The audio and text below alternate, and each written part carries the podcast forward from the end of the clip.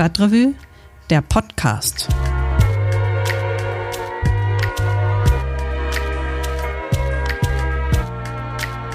Hallo und herzlich willkommen zur Mai-Ausgabe vom Stadtrevue Podcast. Ich bin Christian Wertschulte und ich hoffe, es geht euch allen gut. In der Stadtrevue schlagen wir uns weiter durch, auch dank eurer Unterstützung. Dafür erstmal vielen, vielen lieben Dank. In der aktuellen Ausgabe haben wir unsere eigenen Corona-Stories aufgeschrieben, zum Beispiel eine Story hierüber.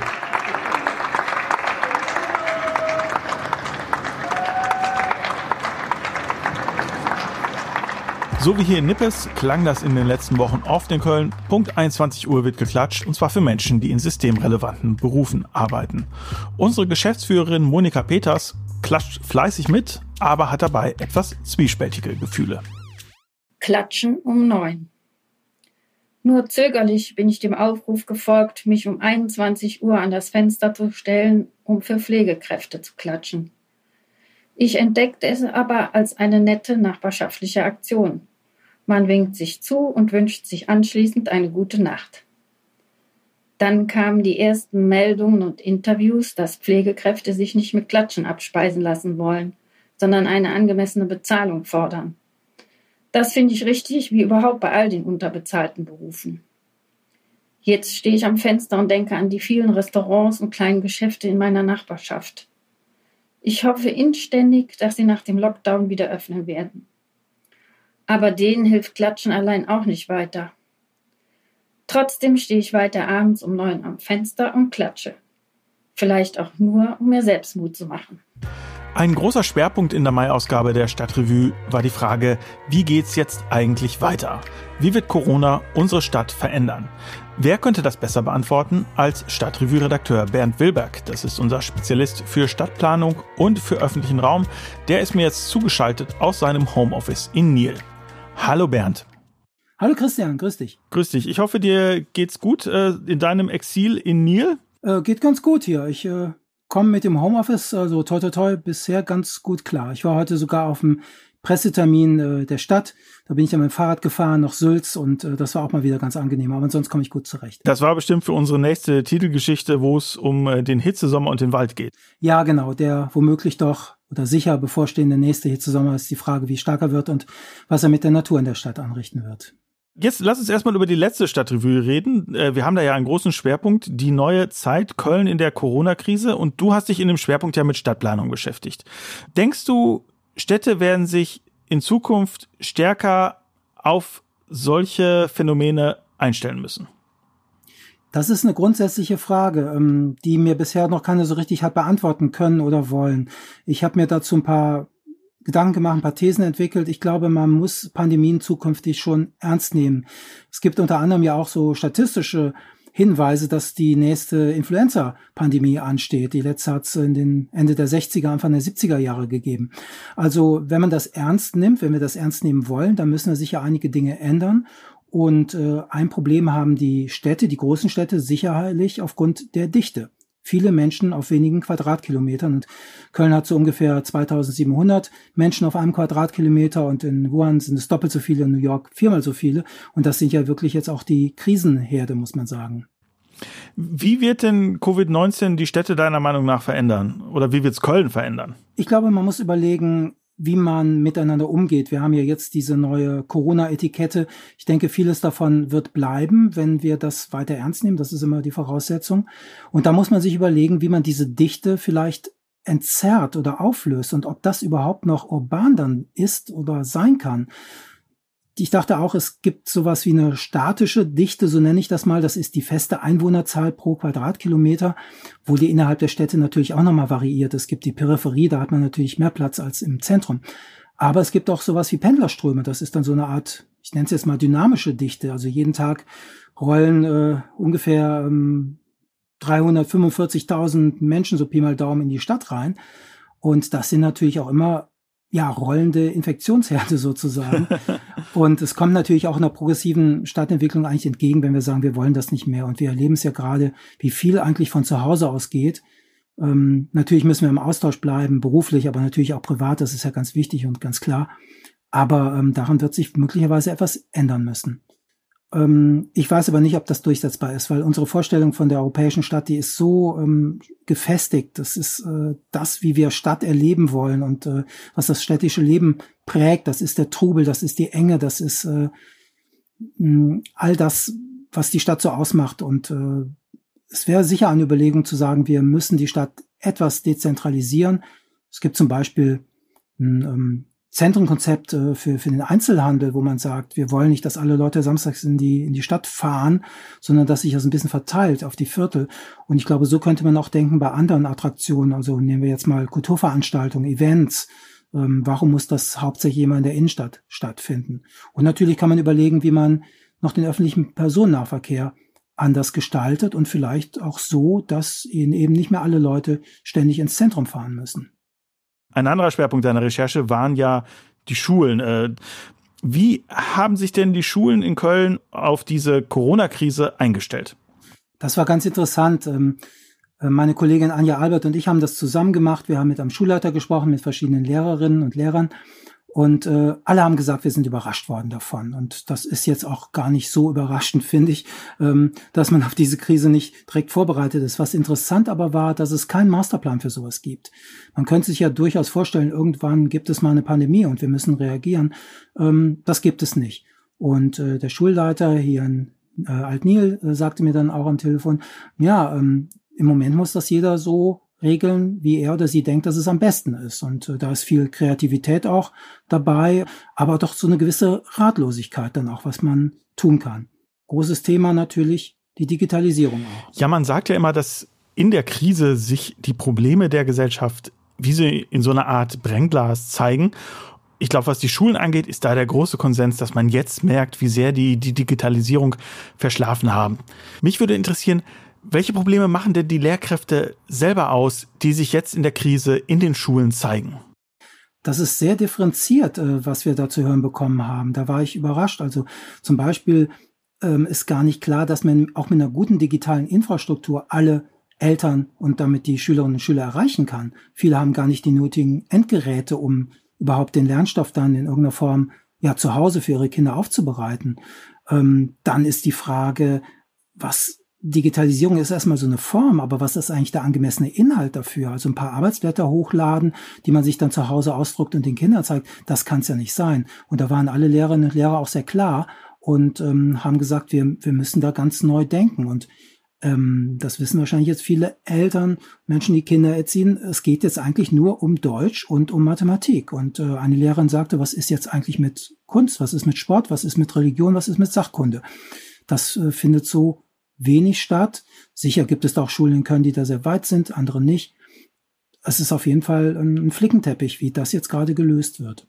Das betrifft jetzt vor allem die Schule als Ort von Wissensvermittlung. Jetzt wissen wir aber auch, Schule hat natürlich noch ein zweites Curriculum. Das ist ein Curriculum von sozialen Umgangsformen, die man lernt. Das ist ein Curriculum auch, wie man lernen lernt. Ähm, wie baut Wissen aufeinander auf. Was sagen denn die Lehrkräfte dazu, wie diese wichtigen Bildungsformen von Schule weiter erhalten bleiben können? Ja, sie sind äh, fassungslos und das ist eine Katastrophe, weil natürlich dieses ganze Lernen untereinander, also der Kinder untereinander, die lernen ja auch miteinander und untereinander und natürlich mit der Lehrerin und dem Lehrer. Das fällt jetzt weg. Man kann jetzt ein paar Videokonferenzen machen und wenn man Glück hat, klappen die auch. Aber ähm, wer Kinder kennt, weiß, das ist was anderes, ob sie jetzt einer Lehrerin gegenüber sitzen oder auf dem Bildschirm starren. Ähm, das ist ein Problem. Und äh, man hat ja jetzt dann auch verschiedene Modelle schon mal in die Diskussion gebracht, wie das aussehen kann, ob man jetzt nur die äh, Abschlussklassen jetzt wieder in die Schulen lässt oder alle Jahrgangsstufen dann vielleicht nur einmal die Woche, damit einfach der Kontakt untereinander und mit den Lehrkräften dann auch gegeben ist. Du hast ja auch ein schulpflichtiges Kind. Wie löst ihr dieses Problem mit dem sozialen Lernen? Ja, wir hoffen immer, dass sie Lust hat, äh, ihr Lernprogramm zu machen. Äh, das ist jetzt morgens eine Stunde, halbe Stunde Mathe, halbe Stunde Deutsch. Meistens geht's ganz gut und manchmal sagt sie dann auch einfach, nö, du bist nicht meine Lehrerin und äh, ich will jetzt spielen. Und das hat äh, auch ähm, der Schulleiter gesagt. Viele Eltern würden sich jetzt vielleicht auch so in der Rolle sehen, dass sie gute Lehrerinnen, gute Lehrer sein müssen. Und äh, er sagt, das geht eigentlich gar nicht. Und dann ist es vielleicht auch viel besser für das Kind, wenn man dann vielleicht einfach mal einen schönen Tag, einen schönen Nachmittag irgendwo im Grünen hat oder ähm, gemeinsam spielt. als jetzt ein Matheblatt dann äh, durchzupauken. Ja, ich hoffe, wir sehen uns bald mal wieder in Fleisch und Blut in der Stadtrevue-Redaktion. Äh, wir wissen ja alle noch nicht, wie lange es dauert. Und äh, vielen lieben Dank für deine Zeit. Christian, vielen Dank auch an dich. Ja, und wie schwer es ist, die eigene Tochter zu unterrichten, das hat Bernd für die aktuelle Stadtrevue aufgeschrieben. Unterricht zu Hause. Die siebenjährige Tochter sagt, es seien Osterferien. Als noch keine Ferien waren, hat die Lehrerin Arbeitsblätter für die Corona-Zeit verschickt. Es war nicht viel zu tun jeden Tag eine Stunde üben. Aber immer war morgen ja auch noch Zeit. Jetzt ist halt einiges übrig. Aber es sind Osterferien. Zum Glück ist das Wetter schön. Und innerhalb der Familie darf man ja rausgehen. Die Tochter erzählt, irgendwie möge sie Buchstaben lieber als Zahlen. Aber wir sollen Kopfrechnen üben, sagt die Lehrerin, sage ich. Im Zwanzigerraum. Minus und Plus. Mal nehmen brauche man nicht üben, sagt die Tochter schnell. Aber man kann es doch ruhig mal üben, sage ich. Ja, sagt die Tochter, aber weißt du denn nicht, können ist etwas anderes als müssen. Ich könnte mal das Arbeitszimmer aufräumen, denke ich.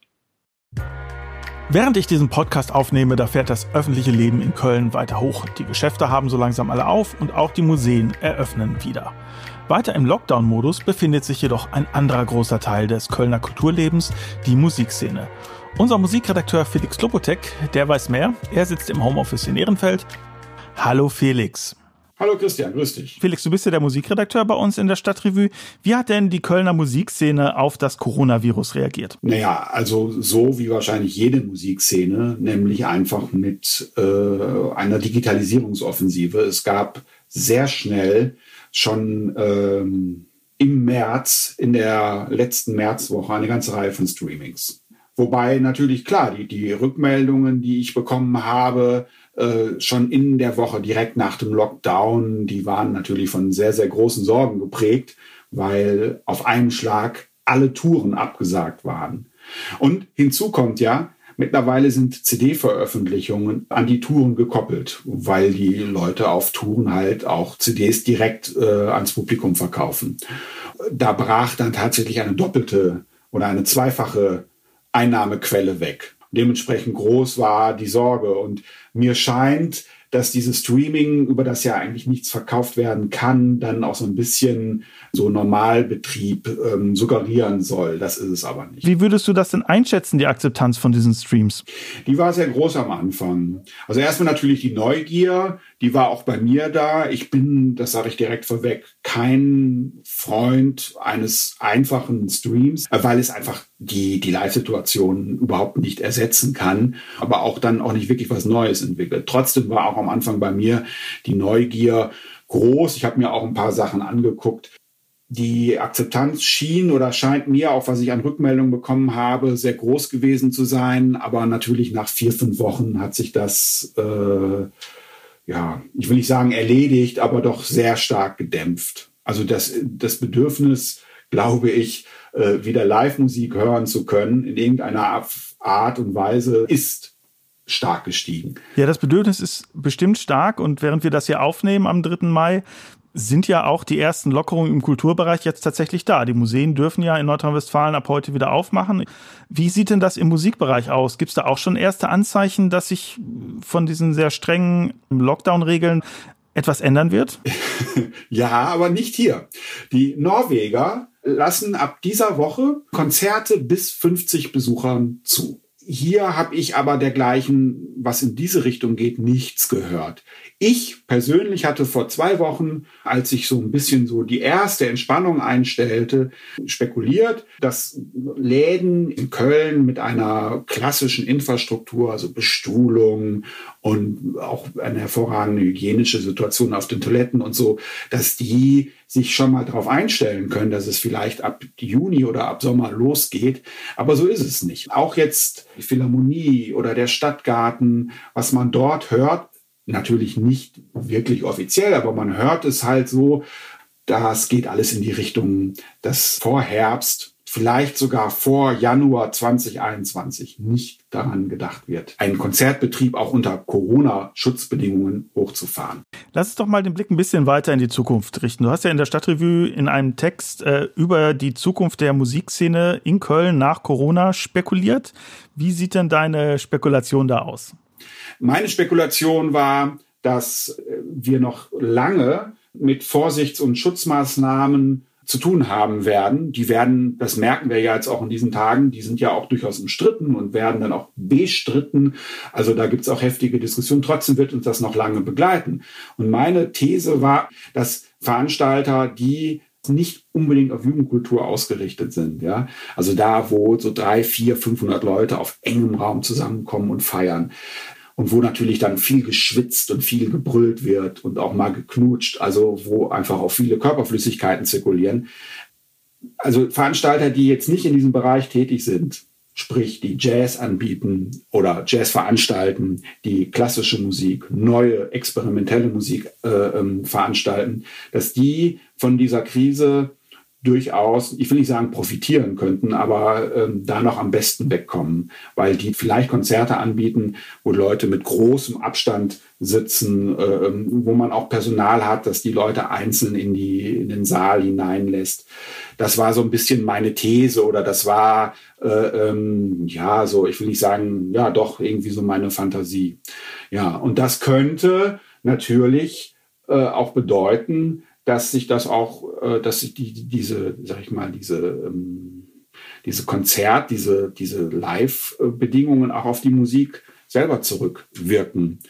In dem Sinne, dass sich einfach viel weniger Leute in Zukunft Rock, Punk oder halt auch Clubmusik als Einnahmemodell leisten können, wenn es halt kaum Möglichkeiten oder in den nächsten anderthalb Jahren ja kaum Möglichkeiten zum Spielen gibt. Das ist natürlich krass, weil das ja auch die Bereiche sind, wo sozusagen auch immer es die Möglichkeit des Bildungsaufstiegs qua Musik gibt. Wird das auch dafür sorgen, dass Popmusik quasi eher ein bildungsbürgerliches Vergnügen wird? Also wenn dann so halt als, als eher so ein bisschen negative Utopie. Ich, ich, wirklich vorstellen kann man sich das nicht.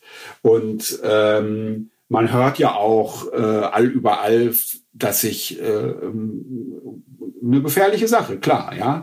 Ähm, aber dass sich Jugendliche zu illegalen Raves auch hier im Kölner Umland getroffen haben. Also sollte es so sein, dass ähm, eine äh, Bürokratisierung stattfindet, also Konzerte wirklich nur noch unter strengen reglementierten Bedingungen und dann auch eine Musik, die äh, äh ja nicht auf diese unmittelbare Ekstase zielt dann wird es auch mit Sicherheit eine Gegenbewegung geben. Ja, dann wird es auch äh, äh, mit Sicherheit Leute geben, die sagen, ähm, also was man jetzt wirklich unter gesundheitlichen Punkten davon halten mag, außen vor gelassen, aber es wird mit Sicherheit Leute geben, die sagen, scheiß drauf, wir treffen uns irgendwo in einem Keller oder irgendwo mit einem Generator vor den Toren der Stadt und machen da einfach ein, ein illegales Ding. Aber was mich mal interessieren würde, ähm, gibt es denn auch ähnliche Überlegungen über die Zukunft von Musik innerhalb der Kölner Musikszene selber? Oder ist man da im Moment so unmittelbar mit dem Überleben für die nächsten Monate beschäftigt, dass dafür eigentlich keine Zeit bleibt? Ja, zwei Sachen. Also was das Überleben angeht, habe ich eher also vorsichtig positive äh, ähm, Signale gehört. Aber natürlich ist doch auch klar, dass man als Konzertveranstalter oder Clubbetreiber jetzt nicht irgendwie noch eine Abwärtsspirale durch, durch, durch schlechte Laune oder schlechte Nachrichten noch mehr in Gang setzen will. Also die positiven Signale sind, klar, es gibt den ähm, erklärten Willen auch der Stadt, äh, das breite kulturelle Angebot zu ähm, erhalten. Was das jetzt konkret für die Clubs heißt, müsste man sehen. Aber zum Beispiel, wenn wir jetzt auch von der Politik weggehen, so ein, ein Laden wie der Sonic Ballroom, also der zentrale Ort der Kölner und überhaupt der äh, hier der regionalen Punk-Szene, ähm, die werden von ihrer Community getragen. Also da gibt es einfach so viele Stammgäste und ähm, so viele Leute, die ein Interesse am Erhalt dieses Ladens haben. Also da wird auch richtig, auch ohne dass jetzt groß äh, ein großer Rummel veranstaltet werden muss, da wird auch offensichtlich richtig viel gespendet. ähm, und Tickets werden nicht zurückgegeben, die gekauft wurden. Also da kann man, das ist eine relativ gesehen positive Nachricht von ausgehen, dass das Interesse einer Community ähm, oder einer Szene an dem Erhalt einer bestimmten Venue sehr, sehr groß ist. Ja, und die andere Sache ist ähm, zum Beispiel ein Laden wie der äh, Stadtgarten wird als ähm, wird ja aus verschiedenen Töpfen äh, des Landes, aber ich glaube sogar auch der ähm, der EU, also sie sind ja auch ein ein offizielles europäisches Jazzzentrum gefördert ähm, musste man jahrelang auch dafür ringen und es war ein enormer bürokratischer Aufwand, das durchzusetzen. Aber im, im, in der Krise ist das natürlich eine optimale Förderstruktur. Also ähm, ich habe da jetzt noch kein, noch kein endgültiges Bild, aber ich würde mal sagen, es herrscht vorsichtiger Optimismus, natürlich unter der Bedingung, dass es eine Perspektive für Konzerte gibt. Also sollte sich das wirklich bis in den Winter 2021 reinziehen, ja, dann äh, ja, ist offensichtlich, also dann, dann ist die Stimmung, dann wird die, dürfte die sehr schlecht werden. Inhaltlich habe ich noch eine interessante Rückmeldung. Es ist so, dass offensichtlich einige, ich sag mal, Märkte, auf denen sich Musiker bewegen, vor allem DJs, dass die als, als überhitzt gelten heißt, dass dort sehr hohe Gagen aufgerufen wurden. Und ähm, gerade in der Clubszene gibt es nicht wenige Leute, die das mit einer gewissen Erleichterung sehen und äh, sich dadurch eine Stärkung der lokalen Szenen versprechen. Ja, ich bin, bin da auch äh, sehr gespannt. Ich vermute nämlich auch, dass die Musikszenen generell wieder mehr lokaler werden, einfach weil ähm, es, glaube ich, schwieriger werden wird, auch für Bands aus den USA oder auch aus Südafrika oder aus äh, dem Nahen Osten auf Tour zu gehen äh, in ganz Europa. Das wird, glaube ich, schwieriger werden, auch unter anderem durch die ja im Moment sehr heterogenen Einreisebeschränkungen. Von daher bin ich, glaube ich, auch, äh, dass die Zukunft der Musik in den nächsten anderthalb Jahren erstmal wesentlich lokaler sein wird. Jetzt, wo du das gerade angesprochen hast, das wäre ein ganz herber Rückschlag natürlich, weil der sogenannte globale Süden eine, wie ich auch finde, sehr, sehr erfreuliche Präsenz hier auf den Bühnen und in den Clubs hatte. Und ähm, finde ich auch so ein bisschen die Karten neu gemischt hat. Also wer welche Gagen bekommt, aber natürlich auch welche Musik unter welchen Bedingungen gehört wird. Und das habe ich als tatsächlich auch als, als wirklichen Fortschritt erlebt. Also es ist also eine mittlerweile ja eine Selbstverständlichkeit war, Bands aus äh, dem Maghreb hier zu hören. Also was ja dann immer am Anfang noch so immer Tour-Rec-Musik hieß und das hat sich ja aber doch glücklicherweise ähm, sehr differenziert. Ähm, aber eben nicht nur, ja. Also es ist heute eine Selbstverständlichkeit, wenn man sich ein wenig für Clubmusik interessiert, dass man halt auch über die Szene in Lagos oder in Angola gut informiert ist. Und ja, das wäre in der Tat ein, finde ich, herber Rückschlag wenn, wenn dieser Trend, und so sieht es aber wohl auch aus, unterbrochen wäre. Das stimmt. Bei aller Freude darüber, dass interessante Ansätze gerade im, im, in der Clubmusik jetzt wieder hochkommen, wieder nachwachsen, äh, wäre das tatsächlich, ähm, das wäre ein Rückschlag, ja. Gut, ihr, vielen Dank, Felix. Äh, bis hoffentlich bald in der Redaktion. Genau, ja. Ciao. Tschüss. Unsere Laptops, die sind ja gerade auch das wichtigste Kommunikationsmittel im Stadtrevue-Kollektiv. Ist natürlich blöd, wenn einer nicht so funktioniert, wie er funktionieren soll. Das ist unserer Grafikerin Sandra Rehns passiert. Online. Das Wichtigste in diesen Zeiten ist mein Laptop. Ich halte damit Kontakt zu meinen ArbeitskollegInnen und kann das Lernmaterial für meine Tochter von der Homepage der Schule herunterladen. Mein Laptop steht im Mittelpunkt des Geschehens und in all dem Trubel passiert, was passieren musste. Die Kaffeetasse kippt drüber. Ausschalten, trocknen, warten. Am selben Abend findet meine Online-Yoga-Stunde per Zoom statt. Diesmal muss ich das Handy zur Hilfe nehmen. Ich sehe so gut wie nichts und mache akrobatische und experimentelle Asanas, die ich in meinem Leben noch nie gemacht habe. Das Display ist so klein, rechts und links auseinanderzuhalten, ist für mich unmöglich. Ich bin froh, dass ich alleine im Wohnzimmer bin und auch etwas erleichtert, als die Stunde vorbei ist. Zum Glück ist der Rechner mittlerweile wieder fit und ich kann weiter üben. Ich bin sehr dankbar, dass meine Lehrerin das Online-Yoga so schnell in die Wege geleitet hat. So kommt etwas Gelassenheit und Entspannung in die Bude. An dieser Stelle ist es Zeit für den Werbeblock. Wenn euch dieser Podcast gefällt und ihr uns unterstützen wollt, dann geht das ganz einfach. Geht auf stadtrevue.de slash support. Dort könnt ihr zum Beispiel ein Stadtrevue-Abo abschließen oder uns mit einem kleinen Beitrag unterstützen. Denn die Corona-Krise, die trifft auch den Stadtrevue Verlag ziemlich schwer. Uns brechen nicht nur viele Anzeigeneinnahmen weg, sondern auch viele Verkaufsstellen. Wenn ihr also unabhängigen Journalismus in Köln unterstützen wollt, auf stadtrevue.de slash support steht wie. Und an dieser Stelle möchte ich mich auch bei allen bedanken, die uns bereits geholfen haben mit einem Abo oder einer kleinen Spende. Vielen, vielen lieben Dank. Euer Support bedeutet uns sehr viel. Ein Thema, das wegen Corona etwas in den Hintergrund geraten ist, das ist die Kommunalwahl. Am 13. September soll ja in den Kommunen in ganz NRW gewählt werden, und zwar die Stadträte und die BürgermeisterInnen.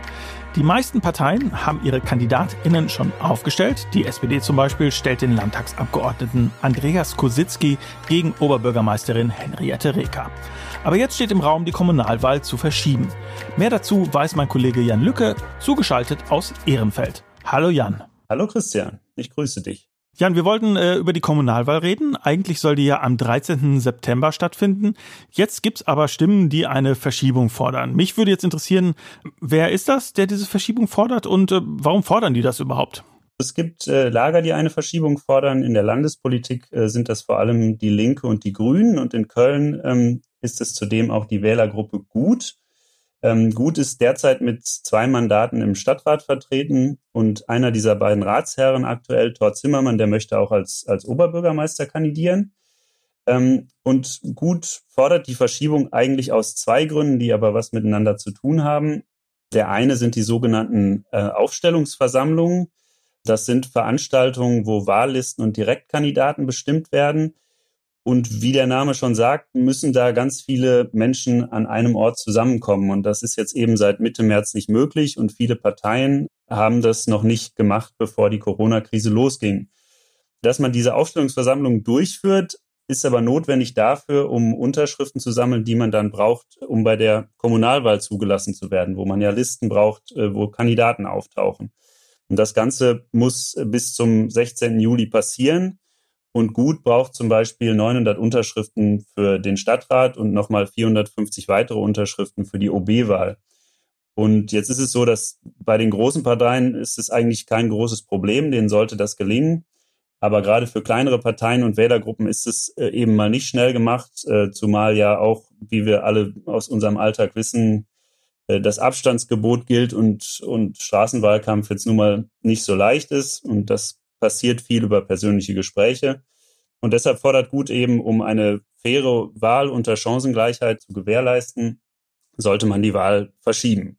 Das klingt ja jetzt auch erstmal sinnvoll, wenn man sagt, es ist Kommunalwahl, es gibt viele kleine Gruppen, ja nicht nur in Köln, in anderen Kommunen auch, die sollen die gleichen Chancen haben.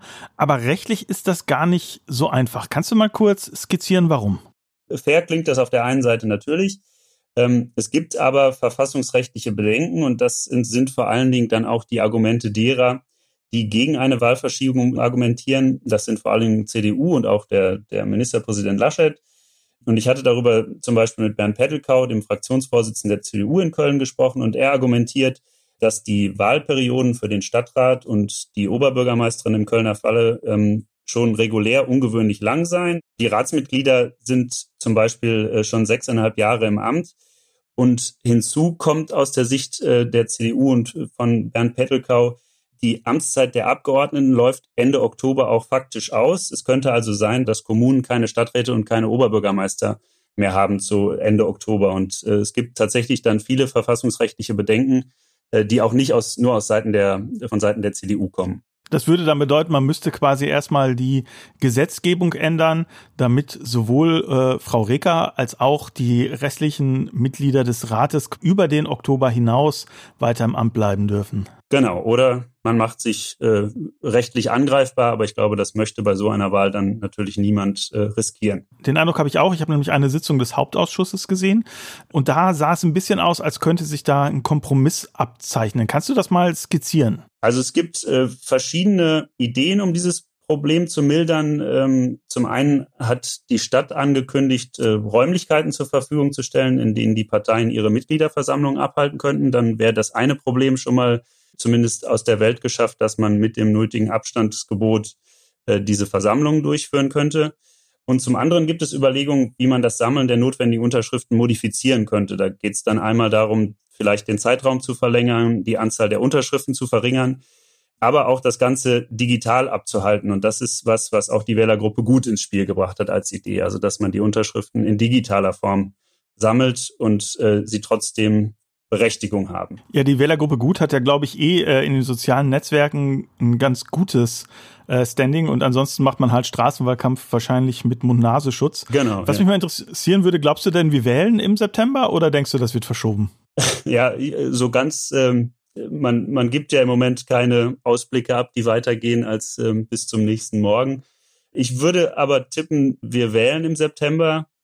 Äh, ob wir das dann tun in unserem angestammten Wahllokal oder ob wir das vielleicht als reine Briefwahl machen, also in welcher Form das am Ende passieren wird, ähm, da bin ich mir nicht sicher und da würde ich auch keine Prognose abgeben. Aber ich glaube, ja, wir wählen im September, unter welchen Umständen dann, äh, das werden wir in den nächsten Wochen und Monaten wahrscheinlich zu klären haben.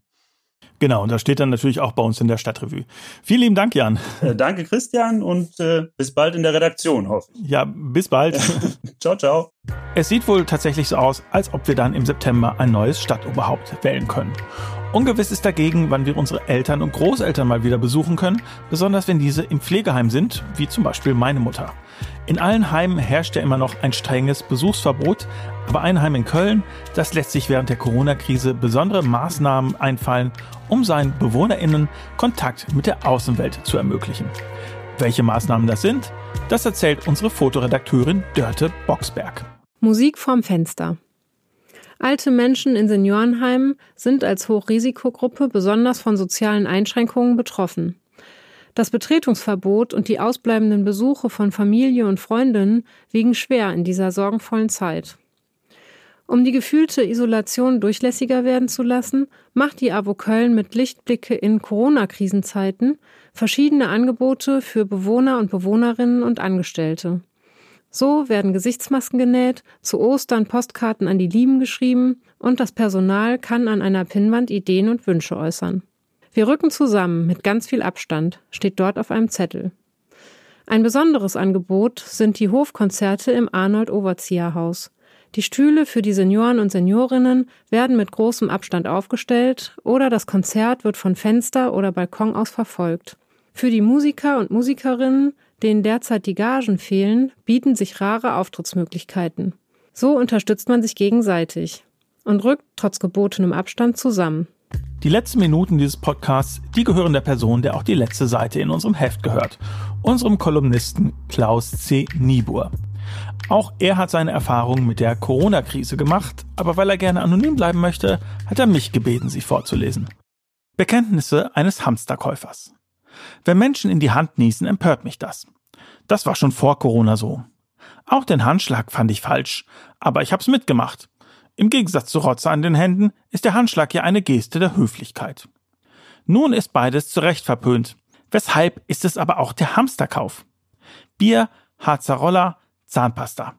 Ich will das stets um mich haben. Klopapier kann ja schließlich jeder. Ja doch, auch ich bin für Verzicht. Aber lasst uns bitte mit WhatsApp und Low Carb Bowls beginnen. Gewiss. Bier macht dumpf und Harzer ist olfaktorisch umstritten. Aber Zahnpasta? Einige Tuben davon sind doch keine Anschaffung, für die man sich rechtfertigen müssen sollte. Nun höre ich, man könne sich auch ohne Zahnpasta die Zähne putzen. Zahnpasta-Fabrikanten lachen sich seit Jahrzehnten ins Fäustchen über ihren Kuh. Aber dennoch, tun Sie's nicht. Es könnte Ärger enden als Rotze an den Händen. Kaufen Sie weiter Zahnpasta. Ich habe im Supermarkt noch welche übrig gelassen. Ja, danke Klaus Zenibur für diesen schönen Text. Ich bedanke mich bei euch ganz herzlich auch fürs Zuhören. Wir hören uns dann Anfang Juli wieder. Bis dann und bleibt bitte gesund.